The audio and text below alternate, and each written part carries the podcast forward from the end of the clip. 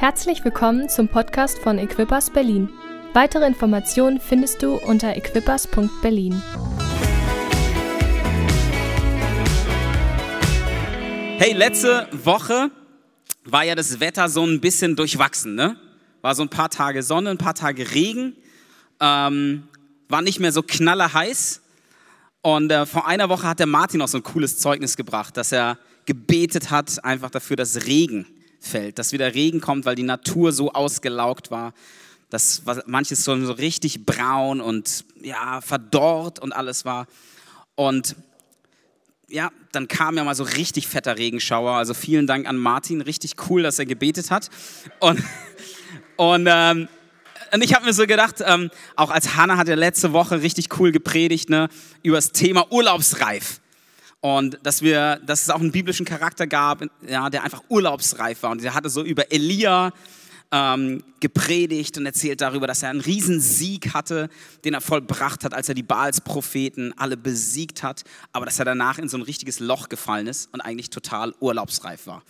Und das ist bei uns im Leben ja auch mal passiert, dass wir urlaubsreif sind, dass wir ausgelaugt sind, dass wir einfach, ja, aus schwach sind, Erfrischung brauchen und sowas. Und dann habe ich gemerkt, letzte Woche, und sie hatten so ein paar coole, erstmal das sind so ein paar coole äh, Punkte reingenommen, Ruhe gönnen, Gottes Gegenwart aktiv suchen und seine Stimme hören. Und das finde ich einfach coole Punkte, die möchte ich auch für mich in den Urlaub mitnehmen, jetzt wenn wir nach Kroatien starten in der Woche. Ja, Ruhe gönnen, Gottes Gegenwart aktiv suchen und seine Stimme hören. Und ich wollte so daran anknüpfen, ähm, heute in der Predigt. Und ähm, letzte Woche war eben so ein Abwechseln Sonne und Regen und immer mal wieder ein Regen. Und ich habe gemerkt, wie gut es der Natur tat und wie Sachen wirklich wieder grün wurden und bei uns im Garten und wir mussten ein bisschen weniger selbst sprengen und so. Und das war richtig toll zu sehen. Und als ich so drüber nachgedacht habe, wie kann ich daran anknüpfen, habe ich gemerkt, wie gut ist es nicht. Ja, so Elia, der war so richtig platt und er brauchte so eine volle Überholung.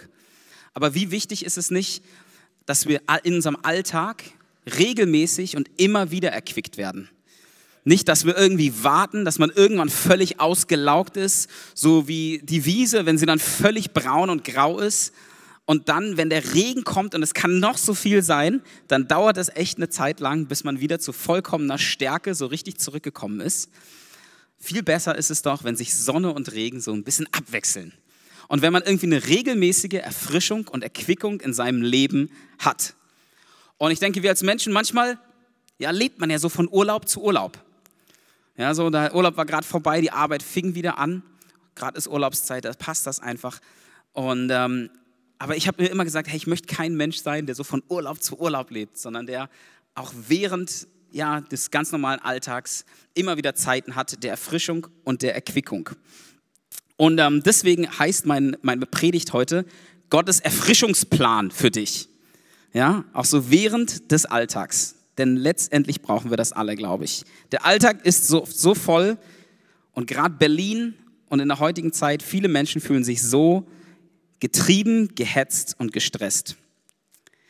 Ich habe mal gegoogelt. Ab und zu mache ich das mal. Nein, macht man dauernd. Aber fand ich echt krass zum Thema Burnout und so getrieben, gehetzt. 87 Prozent der Menschen in Deutschland sind gestresst. 87 Prozent. Ey, das sind 8,7 von 10. Vielleicht hier 7, 8. Nee, ganz so viele sind wir heute nicht. Jeder Zweite glaubt vom Burnout bedroht zu sein. Sechs von zehn Befragten klagen über typische Burnout-Syndrome wie anhaltende Erschöpfung, innere Anspannung und Rückenschmerzen. Die Weltgesundheitsorganisation WHO hat Stress im Beruf zu einer der größten Gefahren des, Jahr, des 21. Jahrhunderts erklärt. Das Burnout-Syndrom, also die vollkommene emotionale Erschöpfung, ist zu einer Volkskrankheit geworden. Fand ich krass. Und wenn das so ist, man hört es ja so viel, auch in den News, man hört es immer wieder, man hört es auf der Arbeit, im Arbeitsleben, man hört es aber auch in Kirchen, man hört es überall, dass Menschen diese emotionale, vollkommene ja, Überforderung erleben und so ein Burnout-Syndrom haben. Also was ist Gottes Plan? Was ist Gottes Erfrischungsplan für uns im Alltag, damit wir gar nicht so ausgelaugt werden, damit wir uns gar nicht so überarbeiten? Weil letztendlich, wir sind eine Kirche auch, die es liebt, alles zu geben. Und das finde ich gut und das inspiriert mich. Hey, wir wollen alles geben für unseren Gott. Wir wollen Gott mit allem, was wir sind, dienen. Mit allen Gaben, mit allem, was er uns geschenkt hat, mit den Finanzen, mit, mit, mit all dem, was du hast. Und wir glauben, dass jeder was hat, was er geben kann, weil Gott hat dich reich beschenkt. Ja? Und das zu investieren und alles zu geben. Auf dem Arbeitsplatz die extra Meile zu gehen. Das ist gut. Es ist nicht verkehrt, alles zu geben, sich ganz reinzugeben. Aber wenn wir nur das machen und wenn das so immer auf 100 Prozent bleibt, hey, dann ist die Gefahr da, dass man eben sich überarbeitet, dass man ja ausgelaugt wird, dass der Stress kommt. Also, was ist Gottes Erfrischungsplan für uns? Stress abzubauen, frisch zu bleiben, Burnouts zu verhindern. Und ich habe da so drüber nachgedacht, dieses regelmäßige, was ist es? Und dann ist mir was eingefallen, so darüber predigt man gar nicht so oft. Ein Wort. Es heißt in der Bibel, es fängt schon ganz schön früh an. Sabbat. Ganz untypisches Ding. Hört man gar nicht so oft, spricht man nicht so oft drüber. Sabbat. Hört man gar nicht so im Alltag, manchmal auf Arbeit, manche Leute auch, die nichts mit Kirche am Hut haben, die reden so von Sabbatical. Mal so sich eine Auszeit zu nehmen für drei Monate, für sechs Monate von der Arbeit. Ähm, mal so einen richtigen Abstand zu bekommen. Aber ich glaube, Gottes Idee war eigentlich mit dem Sabbat was ganz anderes. Und ich möchte euch mal hineinnehmen, was Gott so zum Thema Sabbat sagt. Also einen Ruhetag, ein regelmäßiger Ruhetag und wie uns das helfen kann, frisch zu bleiben. 2. Mose 20, Vers 8 bis 11. Da steht, Gedenke an den Sabbattag und heilige ihn. Sechs Tage sollst du arbeiten und all deine Werke tun, aber am siebten Tag ist der Sabbat des Herrn, deines Gottes. Da sollst du kein Werk tun, weder du noch dein Sohn, noch deine Tochter, noch dein Knecht, noch deine Magd, noch dein Vieh, noch dein Fremdling, der innerhalb deiner Tore lebt. Denn in sechs Tagen hat der Herr Himmel und Erde gemacht, äh, Himmel und Erde gemacht und das Meer und alles, was darin ist. Und er ruhte am siebten Tag. Darum hat der Herr den Sabbattag gesegnet und geheiligt. Hey, wenn Gott sogar einen Tag am siebten Tag geruht hat, wie viel mehr sollten wir uns nicht immer wieder einen Tag Ruhe gönnen, Entspannung gönnen, nicht arbeiten. Das ist erstmal das Primäre. Nicht arbeiten. Nicht arbeiten von einer Arbeitswelt, von was anderem. Und das Krasse war, als ich darüber nachgedacht habe, wisst ihr, das ist in den zehn Geboten. Ja, zehn Gebote. Viele Leute denken, oh, Christen, zehn Gebote. Es geht nur darum, irgendwas tun zu müssen, erfüllen zu müssen. Aber die zehn Gebote sind ein, wir haben einen liebenden Vater, einen liebenden Gott, der uns liebt, der das Beste für uns will. Hey, ich gebe meinem Kind, wir haben drei Jungs, auch bestimmte Grenzen auf. Manches ist gut für sie, manches ist vielleicht nicht gut für sie. Paulus drückt es so aus im Neuen Testament, alles ist mir erlaubt, aber nicht alles ist mir nützlich. Alles ist mir erlaubt, aber ich will mich von nichts beherrschen lassen. Und genauso sage ich meinen Kindern manchmal, hey, das ist gut, das ist nicht gut, das solltest du besser lassen. Und es gibt Konsequenzen, wenn bestimmte Grenzen übertreten werden. Und ich fand es krass, was zum Thema Sabbat, also mir hat das angesprochen, weil es gibt Zeiten in meinem Leben, da habe ich das nicht so gelebt. Ähm, aber es wird eingereiht in diese zehn Gebote und man kennt ganz viele andere Gebote. Ja, du sollst Gott ehren, du sollst keinen, keinen Götzen neben dir haben, keinen anderen Gott ehren, du sollst nicht stehlen, sollst nicht lügen, sollst nicht töten, nicht Ehebruch begehen. Das sind so die klassischen, die jeder kennt. Nicht stehlen, lügen, töten. Und in die gleiche Reihe wird eingereiht, halte den Sabbat. Also wenn dich jemand fragt so an deinem Tag, wo du denkst, hey, da will ich jetzt Ruhe haben, da will ich entspannen, da will ich nicht arbeiten und dein, dein Boss oder dein irgendwie ist was gefordert von dir extra zu arbeiten, hey, dann ist es wie als wenn jemand dich fragt, zu stehlen, zu lügen oder zu töten. Es wird in die gleiche Kategorie bei Gott eingereiht. So wichtig ist es unserem Gott, dass wir Ruhe und Entspannung regelmäßig haben in unserem Leben. Fand ich krass, sich das bewusst zu machen. Wisst ihr, es gab eine Situation, zum Glück leben wir nicht mehr im Alten Testament, aber da war es so, da ist jemand zu Mose, sind die Leute zu Mose gekommen, das Volk Israel, und da hat jemand am Sabbat was getragen und was gemacht und so. Bei den Juden war das ja ganz strikt. Und da wurde dann entschieden, er muss gesteinigt werden. Er muss getötet werden.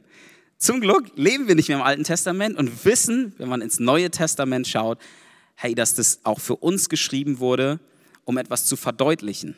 Um etwas, äh, um, um ein Bild zu geben für uns, wie wichtig das ist. Aber damals wurde dann jemand getötet, der sich nicht daran gehalten, gehalten hat, den Sabbat zu leben. Ähm, zeigt etwas davon, wie wichtig das Gott ist. Und warum ist es wichtig? Weil wenn wir nicht lernen, auch Ruhe in unserem Leben Raum zu geben und Platz zu geben, dann bringen wir uns sonst selbst um. Weil was passiert, wenn man einen Burnout hat, wenn man überarbeitet ist? Letztendlich bringen wir uns sonst selbst um. Menschen, die überarbeitet sind, sterben früher. Manche denken dann, okay, Sabbat, Altes Testament. Muss ich mich nicht dran halten. 1. Mose 2, Vers 1 bis 3. Als Gott die Erde geschaffen hat, ne, so wurden Himmel, Erde vollendet samt ihrem ganzen Heer. Gott hatte am siebten Tag sein Werk vollendet, das er gemacht hatte. Er ruhte am siebten Tag von seinem ganzen Werk, das er gemacht hatte. Gott segnete den siebten Tag, heiligte ihn, denn an ihm, denn an ihm ruhte, vor seinem, ruhte er von seinem ganzen Werk, das Gott schuf, als er es machte.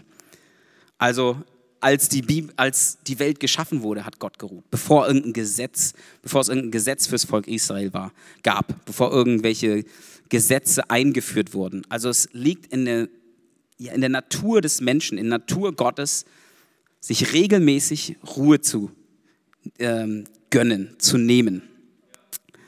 Und ich möchte dich ermutigen, das aktiv zu leben. Einen Tag zu haben in deinem Alltag, wo du nicht arbeitest, wo du nicht irgendwas erledigst, sondern wo du das Leben genießt mit deiner Familie, das Leben genießt mit deinen Freunden, das Leben genießt mit deinem Gott und nicht arbeitest.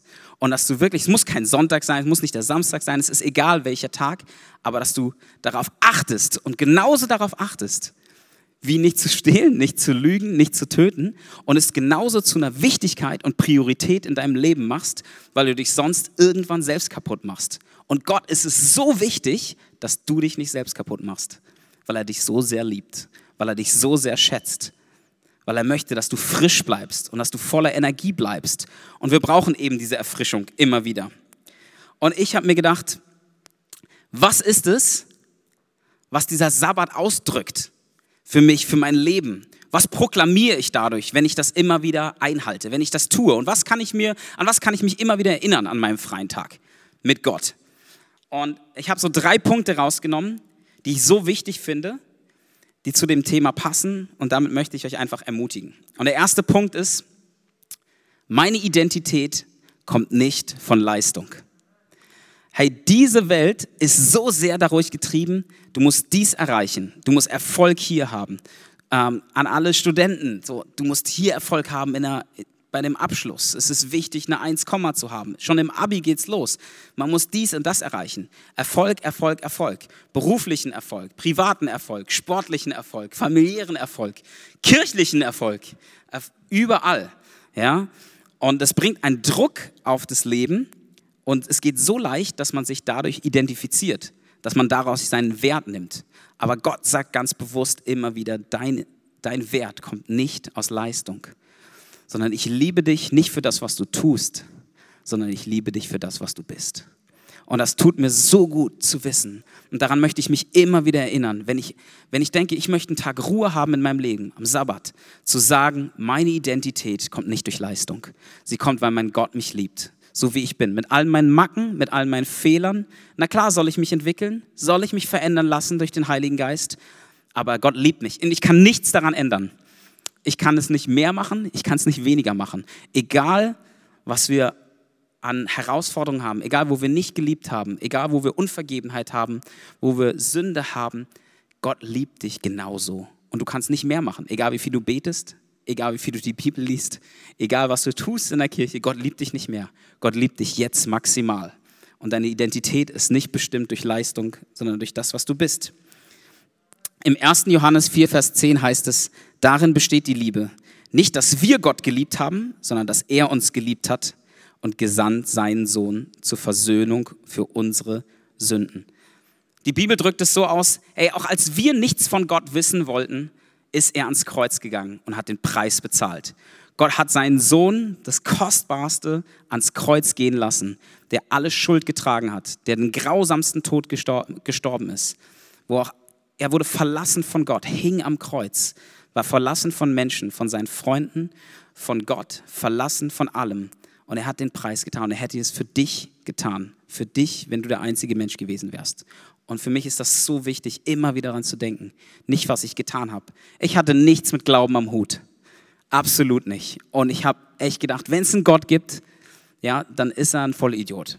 Ja, weil das habe ich immer, weil ich habe Mist in meinem Leben erlebt und mein Vater ist früh gestorben und ich konnte mir einfach nicht vorstellen, dass es einen wunderbaren guten Gott gibt. Aber es gibt einen wunderbaren guten Gott und ich habe erlebt, wie er mich liebt, egal wenn ich ihn, ob ich was Schlechtes von ihm gehalten habe, ob ich ihn beschimpft habe, ob ich sauer war, ob ich traurig war. Dieser Gott liebt dich so wie du bist. Ja, er will, dass wir uns verändern. Er will, dass wir uns entwickeln aber es ist nicht Bedingung für Liebe. Er hat bedingungslose Liebe für dich.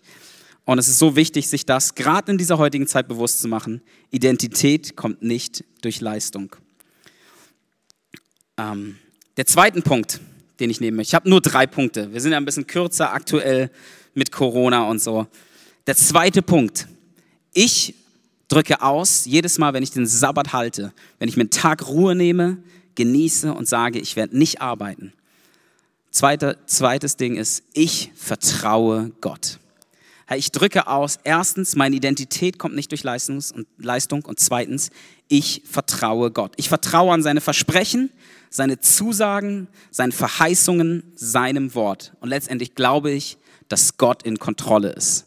Ich glaube, er vermag, mich in sechs Tagen mehr zu segnen, als ich in sieben es irgendwie mit meiner Kraft machen könnte.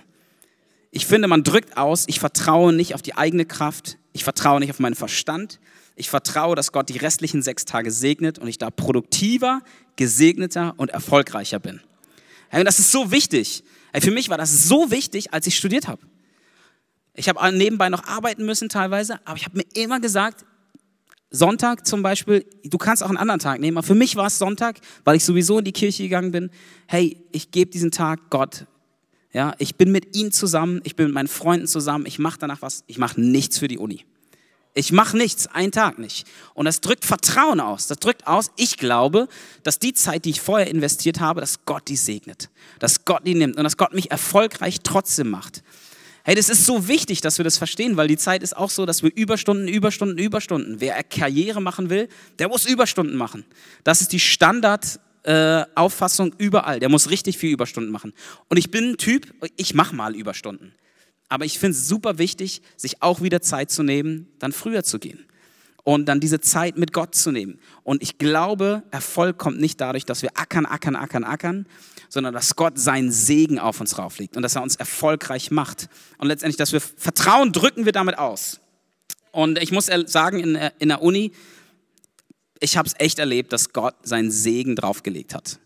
Wenn ich vertraut habe, Gott, du wirst mich segnen, du wirst meinen Verstand segnen, du wirst meine Erinnerungsfähigkeit segnen, du wirst meine Fertigkeiten zu schreiben, zu rechnen. Ich habe Chemieingenieur studiert, Verfahrenstechnik, also mehr rechnen, zu überlegen. Du wirst das mehr segnen, ähm, wenn ich mir Zeit vorher nehme, auch für dich und abzuschalten und Ruhe habe. Ähm, praktisch, ich fand das cool in der, in der Bibel, im 2. Mose 16, 26 bis 30, da geht es darum, dass das Volk Israel in der Wüste ist und dass es mit Manna versorgt wird. Und da sagt Gott zu ihnen so, sechs Tage sollt ihr sammeln, oder Mose sagt es, aber am siebten Tag ist der Sabbat, da wird keines zu finden sein. Es geschah aber am siebten Tag, dass etliche vom Volk hinausgingen, um zu sammeln, und sie fanden nichts.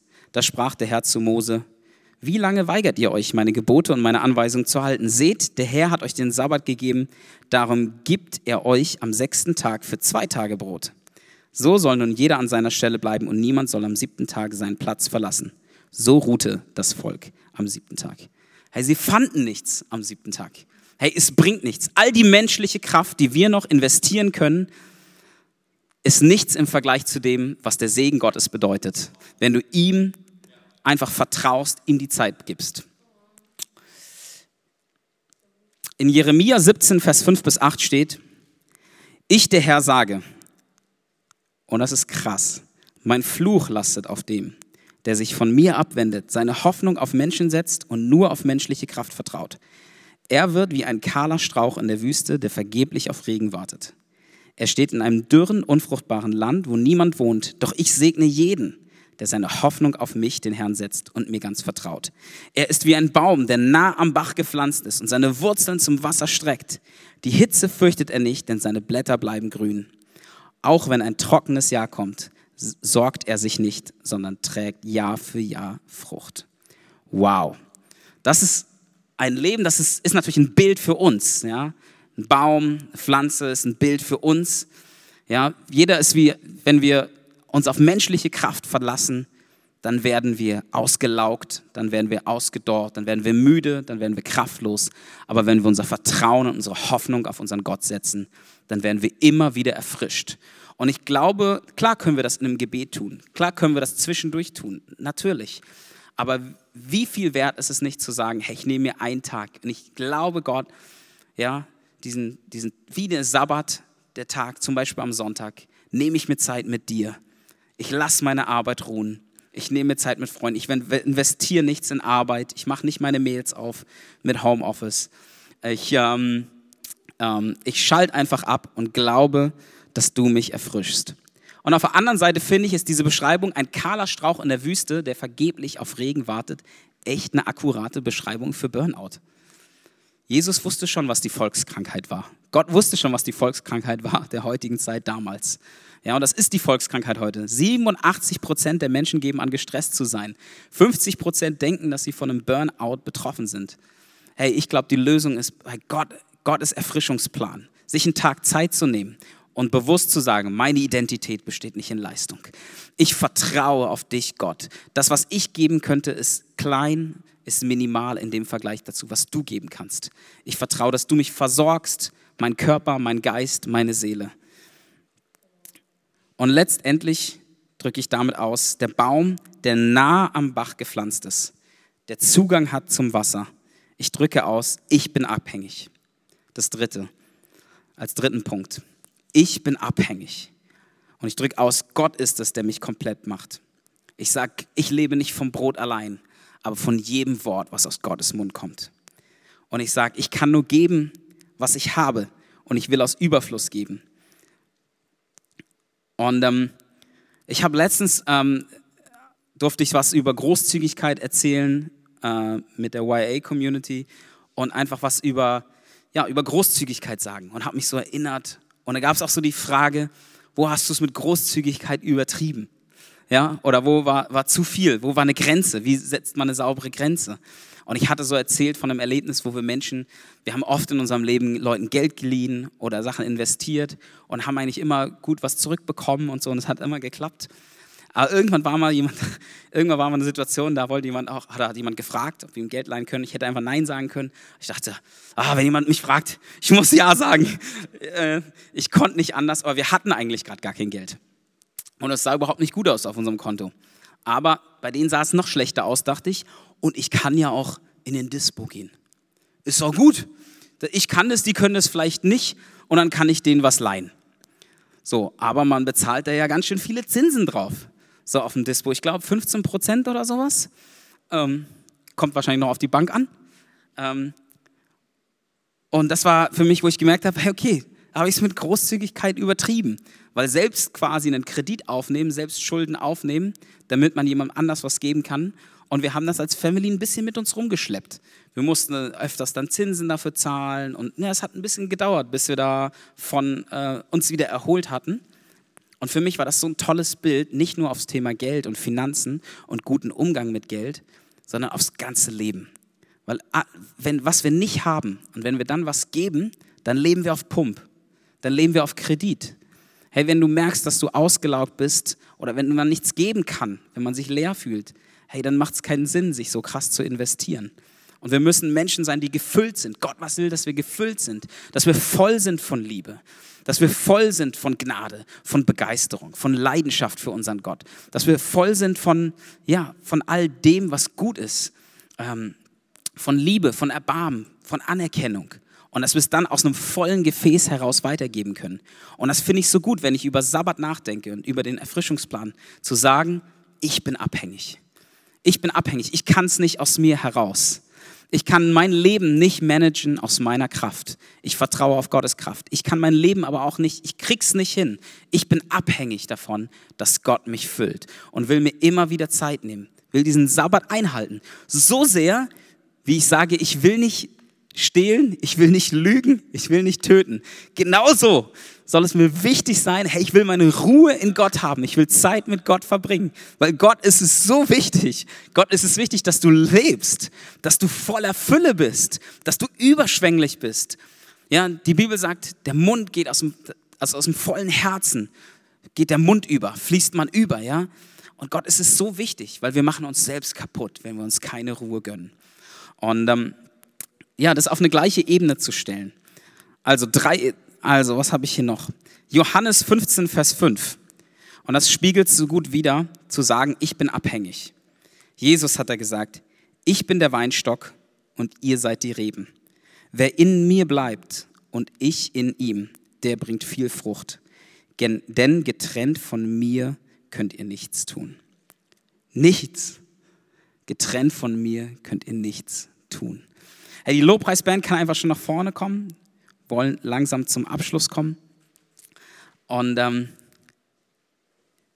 wollte ich noch einen Vers mitgeben aus Jeremia, der das auch nochmal so stark macht, wie wichtig Gott der Sabbat ist.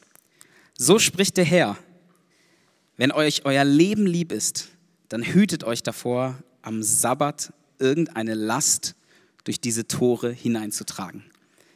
Wenn euch euer Leben lieb ist. Lieb ist. Ich habe mir immer gesagt, hey, ich will mich echt dafür hüten, Arbeit mit nach Hause zu bringen. Gut, jetzt hat man eine Homeoffice-Zeit, da war das okay, aber sonst so Arbeit mit nach Hause zu nehmen vom Arbeitsplatz war für mich ein No-Go, weil ich will das eigentlich nicht. Das habe ich nur in ganz, ganz, ganz Ausnahmefällen gemacht. Hanna kann das schon bestätigen. Das habe ich echt fast immer so versucht zu leben und ich habe gemerkt, dass das zu leben also einen, wirklichen bewussten Sabbat zu leben, zu sagen, genau, ich stelle es auf die gleiche Stufe, wie nicht töten, nicht stehlen, nicht lügen, weil Gott es so wichtig ist, dass es dir gut geht, dass du, dass du Ruhe hast, dass du Frieden hast, dass du gefüllt bist. Und dann zu sagen an diesem Tag, meine Identität besteht nicht in Leistung. Ich vergleiche mich nicht mit den anderen. Ich höre auf, mich zu vergleichen in dieser Welt. Das ist so einfach, gerade für die jungen Leute, so Instagram, Facebook, überall zu gucken, was hat der andere, was macht der andere, was hat der für eine coole Zeit, was hat der erreicht, was macht der gerade. Und das bringt so schnell so einen Druck auf das Leben, dass man was erreichen müsste. Aber zu sagen, Gott liebt mich so, wie ich bin. Und ich bin wunderbar gemacht, kunstvoll erdacht. Vor Grundlegung der Welt hat Gott mich erschaffen. Meine Identität besteht nicht in Leistung. Und dann zu sagen, ich vertraue auf Gott, ich vertraue darauf, ja, einfach in meinem ganzen Leben, dass er das segnet, was ich habe, aber dass ich mich nicht abrackern brauche. Ich werde erfolgreich sein. Ich werde erfolgreich sein im Beruf. Nicht, weil ich mich abracker. Ich werde erfolgreich sein, weil Gott seinen Segen drauflegt. Weil ich sage, ich vertraue ihm. Ich werde erfolgreich sein im Studium. Ich werde erfolgreich sein in der Schule, weil Gott seinen Segen drauflegt. Weil ich einfach vertraue, dass Gott das hat, was nimmt, was ich habe und dass das multipliziert. Und dann letztendlich zu sagen, ich bin abhängig. Und zu sagen, ich bin die Rebe, ich bin am Weinstock. Ich will viel Frucht bringen, das ist Gottes Idee für unser Leben. Aber ich will es nicht getrennt tun. Ich will mich nicht selbst abrackern. Ich will nicht auf Kredit leben. In Philippa 4 heißt es, sorgt euch um nichts, sondern in allem lasst durch Gebet und Flehen mit Danksagung euer Anliegen vor Gott kund werden. Und der Friede Gottes, der allen Verstand übersteigt, wird eure Herzen und eure Gedanken bewahren in Christus Jesus. Und das ist genau das, was passiert, wenn wir sagen, ich vertraue Gott, dass wir uns nicht mehr sorgen. Dass wir uns nicht sorgen um unsere Gesundheit, sorgen um den anderen, sorgen um unsere Finanzen, sorgen um die Kinder. Was soll nur daraus werden? Wie wird es mit der Kindererziehung? Sorgen mit der Gemeinde, Sorgen um dies, Sorgen auf dem Arbeitsplatz. Hey, wie wär's? Vor zwei Wochen hatte ich darüber gepredigt, wie wichtig es ist, ein paar Eigenschaften von Kindern nicht zu verlieren. Und eine Eigenschaft, die Kinder so stark auszeichnet, ist Sorglosigkeit. Sie sorgen sich einfach nicht. Weitere Informationen findest du unter equippers.berlin.